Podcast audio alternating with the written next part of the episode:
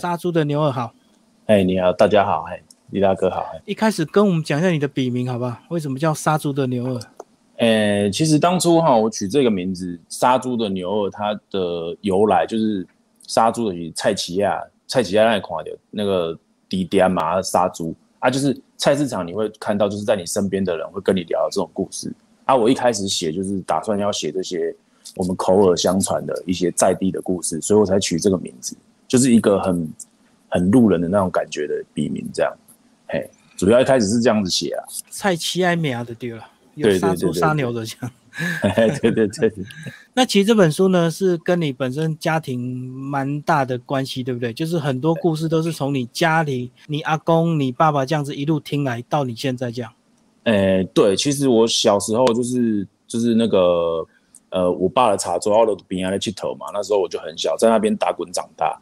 那就是爸他们跟客人聊天啊，或者是跟家里的人聊天，哦，你边要听啊，所以这些故事就慢慢的就记起来这样子。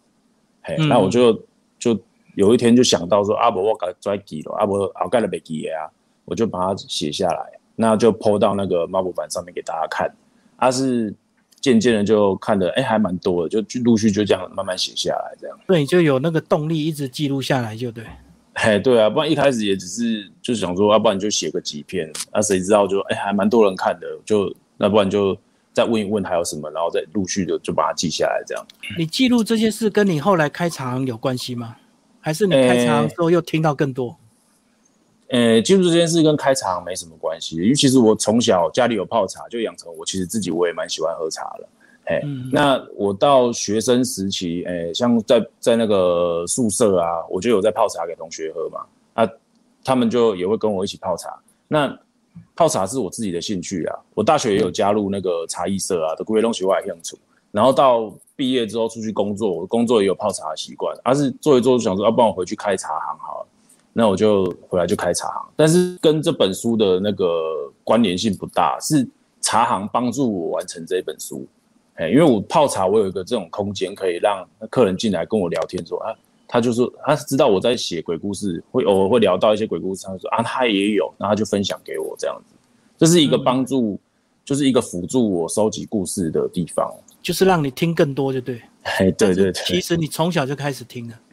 对对对，从小就开始听了，就触屏 g a y 有时候聊天就会讲到了。对，其实应该很多人都会听到自己身边的一些鬼故事啦。啊，只是你有没有用心去收集？其实地方的一些传闻说，比如说你家哪附近哪间房子有闹鬼，这个应该很常有。对，像来这边做的客人，来跟我聊天的客人，多多少少他们都会，诶，有一些这个故事可以讲。嘿，可能他们那边在地的，或者是他们家族的，嘿，其实都还蛮多的。那是有什么特殊事件让你决定要把它开始记录下来？诶，我开始写哈，是二零一八年那时候开始写。就回去之后，对，回回来之后，我就是有一天在泡茶嘛，啊，就也没客人啊，很蛮无聊的，我就拿起手机，我那时候用手机写，那个就手机它有那个 A P P 可以登那个那个 P T T，那我就登进去，然后就是在那边用手机直接手机写，然后就写大概七八百字吧，就简单的写一个故事这样，那写一写就开始发，就从二零一八年那时候开始，它就是。其实就只是因为比较闲啊，就没事做，然后就发开始写这样子，然后一写下去就得到很多人的回响，呃，很多人就会讲他自己的事样。对对对对对，就发现说啊，你这个这个这个故事就是我我我有跟朋友讲说我有写这个，他说啊这个就是你哦，然后他就会开始朋友就会开始跟我讲他们的故事这样。可你开始写之后有没有发现，其实很多地方其实都有类似的故事一再发生，对不对？哎，对，很多都会有。很类似的故事，比如说，呃，像我开始写，然后就提到有那个像张斌，好，鹿港的张斌嘛，那很多人会去那边钓鱼，啊，很多在那边钓鱼的都会遇到很类似的故事哦，不同的人，但是会很相近的故事。那我后来就是有跟人家讨论这个钓鱼遇到了这这些问题，哎，其实不只是鹿港的张斌会遇到这些有的没有的东西，是台湾到处钓鱼的人都会遇到，哎，他们夜钓弄一个看到乌龟宝，哎。那个故事会很雷同，但是我写在这本书里面，就是有关钓鱼的，我挑几个就是呃比较特别的，我才把它写进去。没有每一个都，因为它有有一些重复重复性还蛮高的，就是弄碰到类似的物件呢，就比较特色性比较少啦。哎，嗯，对了，有时候是晚上的这种活动，有时候难免就是什么东西都一晃神，或者是精神不济都有可能。那我们就把这个三个章节是不是先稍微讲一下，从古籍古物到旧事？诶，其实我刚开始写这个这个茶桌译文的，刚开始写的时候哈，我还有一个想法是说要把那个鹿港古迹，好跟鹿港的文化介绍进去，我就会在那些故事当中会穿插一些鹿港古迹跟文化的东西在里面。那嗯，就写着写着，就是会发现说啊，其实没有办法每一个故事都用那个那个古迹来讲，因为有些东西其实只有人啊，他那个地点没有办法。嗯，嘿，对，只有人，那我就后来就把它分成，诶，古迹，然后跟那个古物跟人这样子，就人事实地物啊那个崩溃。古迹的话，一开始就是我刚开始写的内容，都主要都是会挑古迹开始写啊。那是事情，就是因为我开始打听了之后，才会有一些看在记忆，某些人的记忆，然后我就会把它写写成那个那个旧事这这一段，所以就是那段东西其实比较多。哎，你可以看那个那个分类里面那一段，其实是呃比重比较重，人比较多一点。那我们就从古迹开始来讲。其实像我小时候住这个板桥，其实从小也是经过那个林家花园，也是听到很多故事啊。以前还没整理之前，也是看到那个从围墙看过去那个阴森的大树，那后来也是听说很多那个奇奇怪怪的事情。有那个其实。老老房子通常都会有很多这个故事啊，像呃，我有个朋友，他住在那个，他以前小时候住迪化街，嗯，好，迪化街那边，我我以前在台北的时候也很常去迪化街，迪化街那边我应该还算熟，那那边其实也是故事很多。他是那时候小时候住在迪化街，但是那房子是他们租的，他其实是南部人，他是有一次他回乡，他们全家就是回到南部去玩，那那个迪化街那边。他们又回去的时候，就是邻居在抗议说：“领导诶，迄囡仔伤差，哎老帮变变变变，变变变。”他们他们就想说：“哎，啊，规家迄拢无地的老帮那变变变变。”哎，他们才知道说那间房子有问题。其实老房子多多少少都有问题啊，就是看有没有人讲出去啊，有没有去打听，有没有被记录了？嗯，对对对对对，其实大部分都没有记录了，东西口口相传啊，没有文字记录，阿里奥各几在嘛都被记啊，大家就都忘记了。可是很多人都会以为是老鼠，对不对？尤其老房子的天花板，老鼠都在那边变变变变，那开那那个有可能开舞会，那个有可能。那古迹这边其实你要把这个每个故事都找到它的起源点，其实是有点困难的，对不对？因为大概我们都会传说那个人的事情，很少会有具体的地点。嘿，对，这个比较难。通常都是你有办法打听到，都是离你家很近。哦，就是你那个那个船，你你去。问你的出兵 g a t 啊，或者是地方旗啊，他才有办法跟你很很明确的讲说是哪一间，要不然其他都是啊，就是大概的位置说啊，那一区有某一间房子有问题这样，啊，很多人都不知道嘛。那所以你要打听这个过程当中，我觉得那个能量还是要有啊，不是就是你去打听，一开始我在打听这些东西也是很困难啊，因为大家不知道我在写啊，我敢蒙嘛，人家又讲说啊，你是像，应该用来蒙这，然后。他们又怕说会影响到那个就是什么房地产的价格，嗯，嘎供，对，但是对对对对对对，那开始写之后说哦，你写这个故事，他知道你不会把那个那个住址都明讲出来之后，他就会解开心房，可能跟你谈一下说啊，其实有有一些有趣的事情，蛮特别的事情可以讲这样子，嘿，就卸下心房，嘿，对，啊不开始的时候，他们不敢跟你讲啊，你讲你是想我跟你讲这边冲啥。对，嗯，他们有的还会很凶的，跟你讲。对啊，因为他搞不好以为你是开发商啊，还是地产商 来打听，然后可能要去收购房地产，要开发干嘛的？我我觉得这整本在整个那个记录的过程，是不是也在找你以前儿时的回忆，对不对？诶，对，因为其实有，其实其实有里面有一些部分也不存不完全是我自己的回忆啦，是我家人的回忆，因为那些故事发生的时候，我都还没有出生嘛。那像。我去蛮多蛮多的部分是我从我奶奶那边问出来。那我奶奶她本身就是她有一现在有一点点那个老年痴呆症，所以她对对对也没有到很严重啊，就是无大喜的叮叮哒哒这样子。哦，那那对那我去问她这些时候，因为她平常会重复一直讲某一些故事，可是那些故事就是他日常发生的事情。那我就试着去引导说有没有什么。呃特别的故事啊，我跟本宫啊，你咔嚓冲，底都冲啥，底都冲啥，然后就会突然间想起来，然后就讲的很很那个很精准，说他很精确，他以前在干嘛，我就帮助他回忆，然后就把他讲的这些东西记下来。那是有一些还蛮特别的，就是我都有写在这本书里面，这样，就他特别的记忆啊，嘿，就有些很精准，有些也叮答了点。对对，他会重复一直讲，你就你就要反复的问嘛。对，要反复。我有些故事我问了好几次，他讲的都会有一点点误差。版本那么讲，嗯，嘿，但是你呃，就是听多一点，你就会发现啊，其实他讲的也不是说他有误差，是是都有发生，是这些都有发生，只是他把时空给错乱了。嗯嗯，对。那其实你你就多听几次，去顺他的那个逻辑，你就会知道说啊，他那些故事的前后倒开起来那这样。嗯嗯嗯。好，这篇呢有一个比较明显的地标，这个亚洲戏院这篇特别帮我们介绍一下吧。哦，亚洲戏院呢？亚洲戏院，呃，其实在那个那个鹿港有那个三个戏院嘛。那我这边挑一个亚洲戏院，其实是因为这三个戏院都没 key 啊，都已经不见了，拆掉。对，那对，然后那个故事也是也是蛮多人传的，啊，每一个传的版本也都不一样。所以，我又把它挑出来，因为呃，是之前还有那个亚洲戏院这边有一个那个什么，呃，有一个就是复古的活动，他们有贴一个看板啊，然后把它弄成就是原本那个那个戏院的那个样子，因为那个整个都已经拆掉了，然后空啊不，所以就我把它挑出来，就是想说要唤起一些老鹿港人的记忆，说啊，鹿港曾经还有一个戏院在，阿金马龙没有，因为鹿港的人太少，要养戏院也养不活了，嗯嗯，对，所以后来这些戏院才渐渐的就淡出鹿港，这样就没有了。比较可惜，所以我才挑一个亚洲戏院的故事放进去。这样，那时候看电影大概是哪一些族群呢？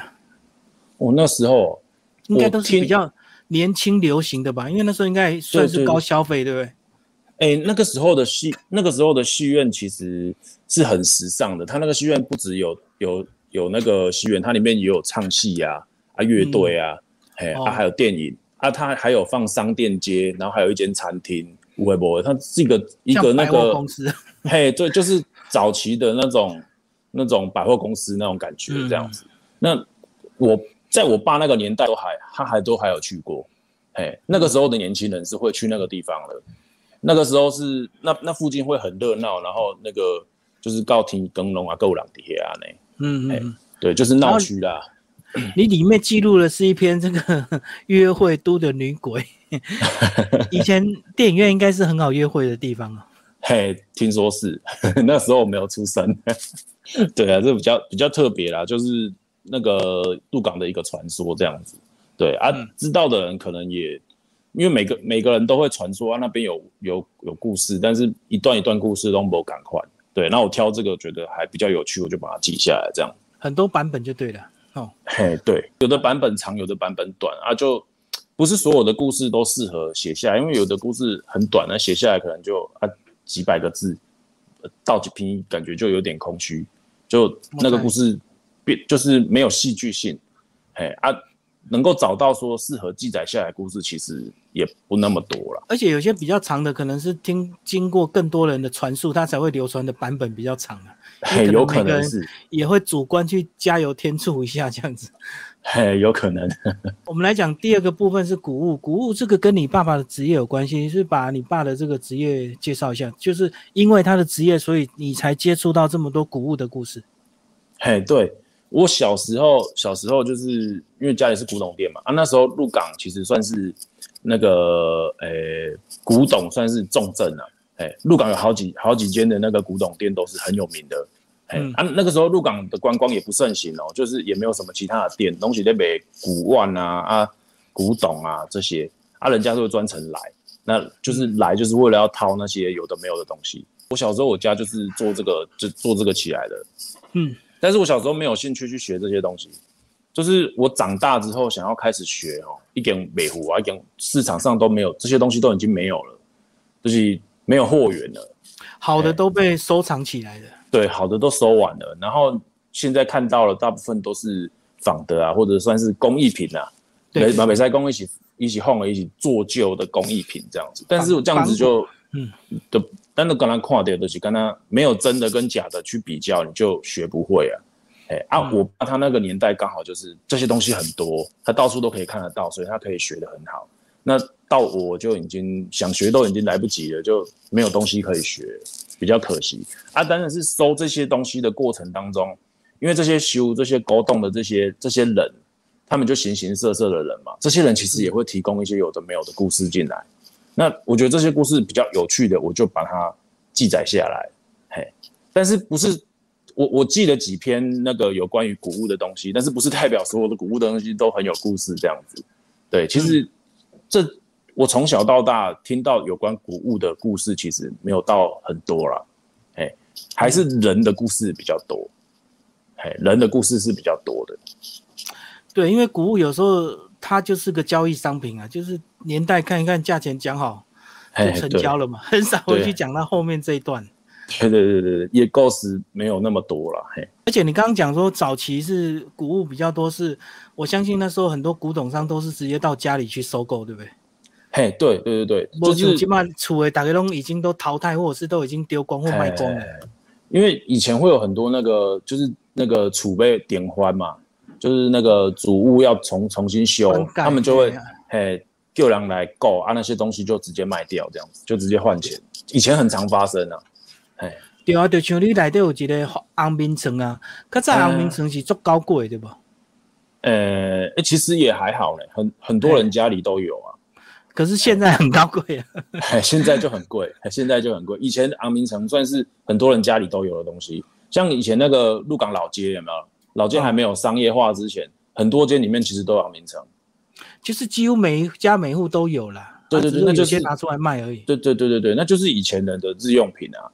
啊，只是有的昂明城它做工比较精细，它会有雕几挂灰啊什么的啊，那个颜色很鲜艳这样子啊。有一些是，有一些都大家全部都是叫昂名城啊，有些就比较简单，那构造很简单这样子。我在我在，要精细就是要雕很多那个富有祝福意义的那些图腾那台对的对。对对对，雕一些花鸟什么的，就看起来很漂亮这样子，然后还上金漆什么的，哎。嗯。也会雕一些动物让你助兴，让你早生贵子，对吧？好，大户人家都弄这些出头哎。好，我们来讲的是这样。第三篇是人的故事比较多，包括我们这个最近新闻也常常在报啊，上霸掌啊，大家生人回避啊。你就讲到这个霸掌习俗，我们先把这个习俗介绍一下。呃，送肉粽习俗哦，它其实是以前呐，以前就是上吊。上吊的在那个民俗里面认认为是他是特别凶，他会去抓下一个人，就像水鬼一样会抓交替这样，他会抓下一个人。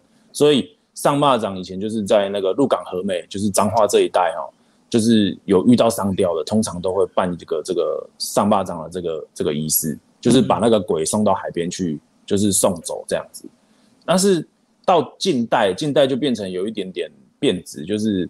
呃，只要是意外死亡的，好像也会去上坝掌这样，嗯，这是比较，这这个我我我没有断定它到底是好是坏，因为这个毕竟我也不是这种民俗专业，嘿，我就只是打听故事这样。那这个上巴掌，它就是很多人对上巴掌就是觉得啊，好像很很神秘、很恐怖，但是其实在我们鹿港人，我们从小就是常常看到上巴掌。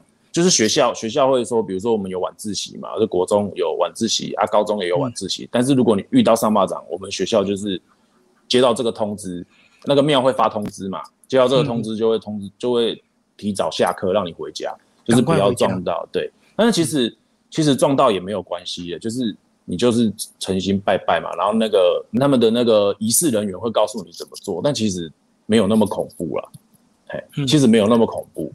对啊，是有几间比较特殊的那个那个房子，就是会连续有人上吊，那个那个比较奇怪，比较不好解释。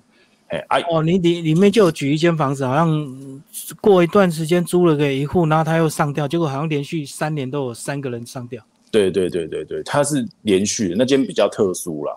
但是现在现在之所以这都都没有再听说那间有问题，是因可能是因为老街商业化那边都没多少人。就是变成商店，都不断了，所以再来就很安全，就是没有听过任何问题这样子。哎，可能人气旺也有关啦。人气旺在，就是白天开店，晚上大家就离开了。对对对，所以晚上住人，没有办法作怪，就对。哎，对，没有机会给他们了。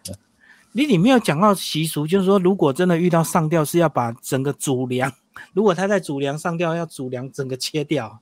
哎，对，以前是这样，很多人舍不得，才会有这样子一直发生。嘿嘿嘿，以前以前是这样子的，听老一辈的人讲说的是，他吊的那个梁要连梁一起锯掉啊，如果是掉那个树，就是连树一起，就是树枝那掉的那一根一起一起锯掉这样子。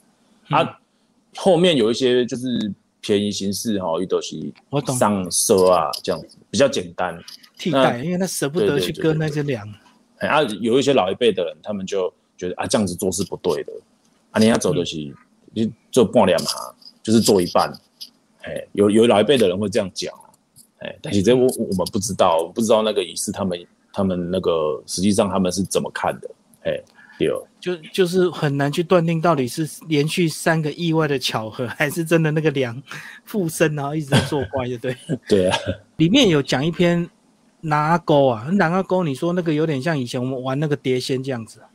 嘿，对，那个是那个是，呃，听说别的地方也有类似的习俗了。那我是刚好问到一个老人家，他跟我讲说说啊，那个鹿港以前有。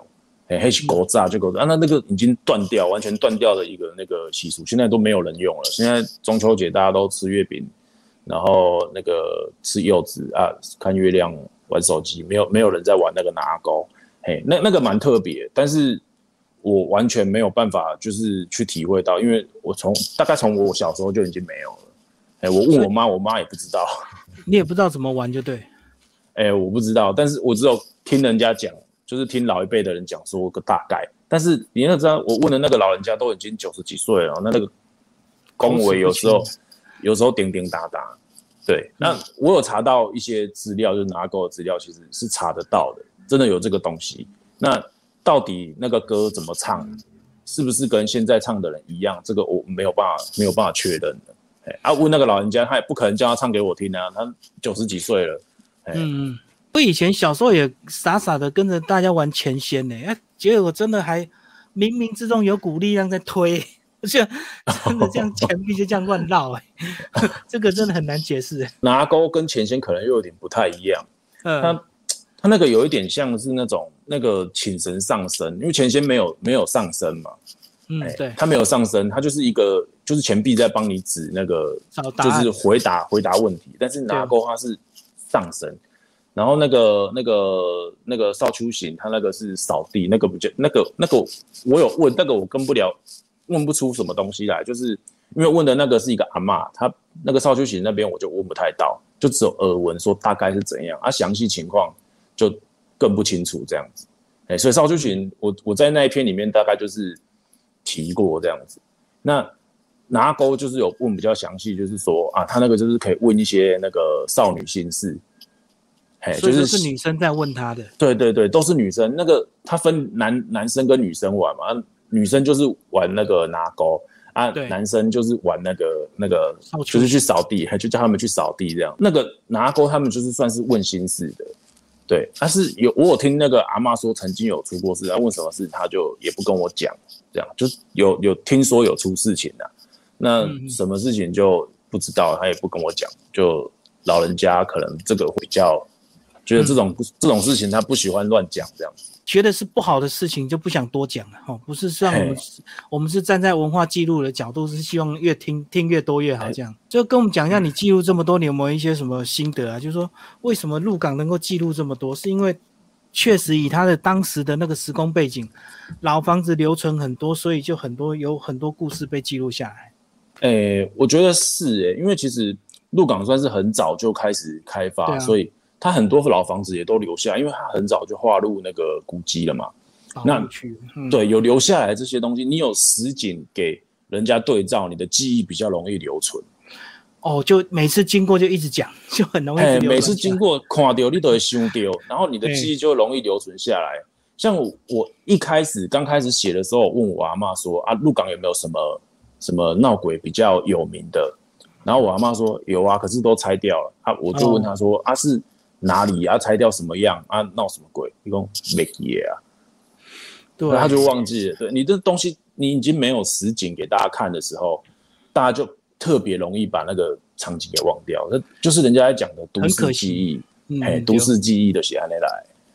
所以为什么明雄鬼屋一直到现在新闻都还在报？因为那房子还在，很多人会去看。那只要很多人一直去看去打卡，他那个故事就会是一直被流传这样子。对你只要有看到，就会有记忆，就是画面就是会影响记忆。那如果你房子都不见了，渐渐的就可能过个一代，过个两代，就故事就不见了，就真的彻底不见了啊！有的人可能翻到文字看一看，啊也没有感觉，因为就没有画面了。脱离太远了，对，就凶。所以你你记录这些应该都会觉得很晚，对不对？有点可惜哦。如果再更早记录一点，可能会更清楚。对，其实其实鹿港以前，我听我阿妈讲说，以前有很多那个水鬼的传说。嗯，哎，水鬼，因为因为以前靠海啊，以前那个海就在老街的隔壁，哎，那个日本日治时期都还在旁边呢，都还很近，嘿。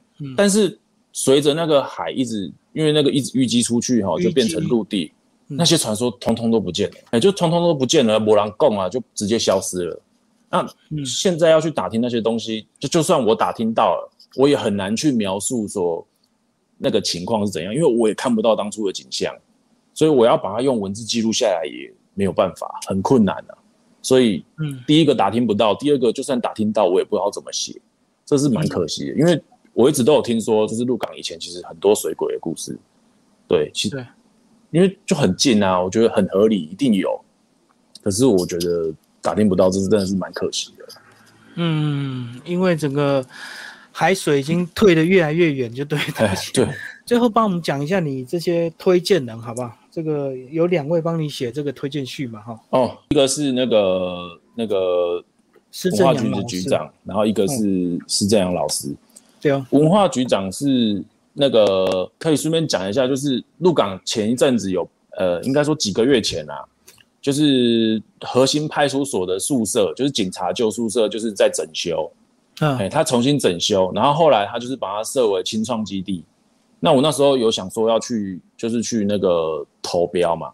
那我去投标的时候，就是认识那个文化局长，嗯嗯。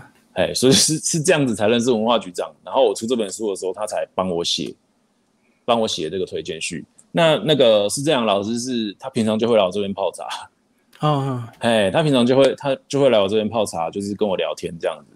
那我会问他一些鹿港以前的事情，他其实鹿港这块他很熟啊，他就是他就是我们这边的祈祷了啦，哎，然后我就会问他一些以前的事情，他就会解释给我听这样，对，然后他就是会。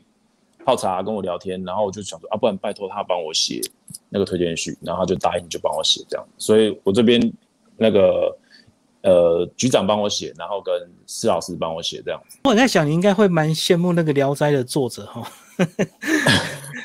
他以前也是在一个小茶铺，就像来来回回听很多故事，只是他比较早，所以他记录的很详细，而且很多。奇形怪状的那种什么鬼故事都被他记录下来。其实，如果真的要去讲那个鹿港的故事，很多的庙，很多的庙，他们都有他们庙自己的故事。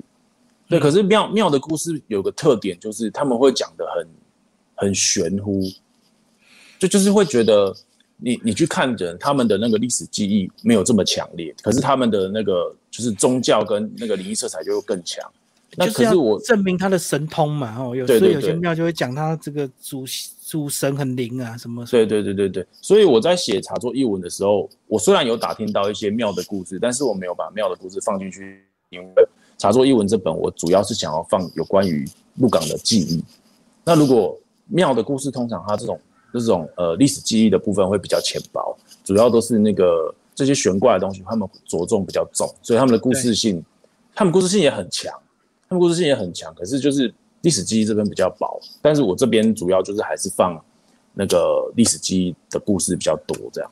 嗯，好，那个最后讲一下，你下一步有没有什么计划？关于写作部分，其实我在网络上有在写，之前有写那个，因为之前我在那个 PPT Marvel 版上面就是有写。两两个种类的作品，一个是经验类的，那这个就是经验经验类的那个作品，就是打听来有实际发生在鹿港的故事。那另外一个创作类的作品，我有在写那个落金度，那落进度主要是用鹿港的题材跟文化下去做那个发展的创作型的故事。那里面有讲到一些那个族群的一些什么呃客家人啊汉人之间的一些问题，然后我把它提我把它写进去这样。那落金度的第一部已经完结，我会继续写它的那个第二部。那目前规划的那个那个内容主要会是在写从日治时期那时候的呃一些盐田的问题，然后跟。那个原住民的一些问题，我主要会写在这部分，就是第二部会开始写的内容这样子。那是有连贯的啦，两部是有连贯的。所以它是算参照史实的虚构小说，还是？对，参照史实的，就是会我花蛮多时间在整理那些就是呃历史上发生的一些事情，然后去把它拼凑起来，然后去串联一些呃故事。串联一些可能真实有发生，就打听来就啊，那个故事好像好像可以把它串起来写进去这样对，嗯，就是小说手法来串一些史实就对。对对对对对对对，这样子觉得算长篇哦，对吧？哎，长篇长篇，嗯，哎，应该都是可能八万字以上这样一一一部的话。你以前有写作吗？哎，零零散散有啦，但是没有公开。哦。对，可能学生时代就有在写，但是没有公开了。你是后来记录了这个茶桌意识，才发现你有写作的这个专长吗？因为很少能够听听故事就能够写一本书，甚至你还已经写到这个创作小说了。诶，其实没有，我以前就蛮喜欢写东西的，就是写写作一直都是我的兴趣这样。但是我就没有把它公开，也没有拿去参赛，就都没有，就是自己写考自己高兴这样子。然后可能有时候朋友给朋友看一下这样而已。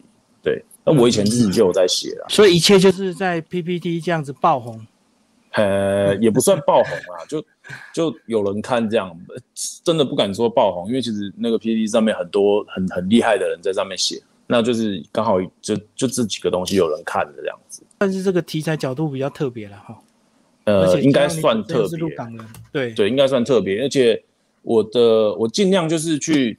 因为这个茶桌译文，它本身的那个那个就是出发点，就是从茶桌然后去打探嘛。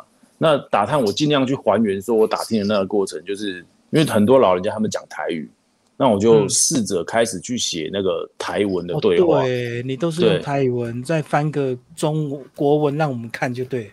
我我刚开始写的时候，那时候我台文我根本不会，我是一边。一边写，然后一边慢慢学。所以一开始写的时候，很多东西都写错，后来的慢慢又把它改回来。那读的人有时候他们读不懂，然后就跟我讲说：“你要放个翻译，不然的话看不。”然后我就后面又挂号要写了一个翻译，这样子。对对对对，而且就是台文这个也是一边写一边学啊，不然我以前也没写过啊。嗯，写久就就熟练了。对，所以他的台语还是有些标准的写法了。哎，有有有有标准的写法，那个教育部有词典，哎，他有词典有公告。好，今天非常谢谢牛二为大家介绍新书《茶桌译文》，然后东贩出版。好，谢谢。啊，谢谢谢谢谢谢。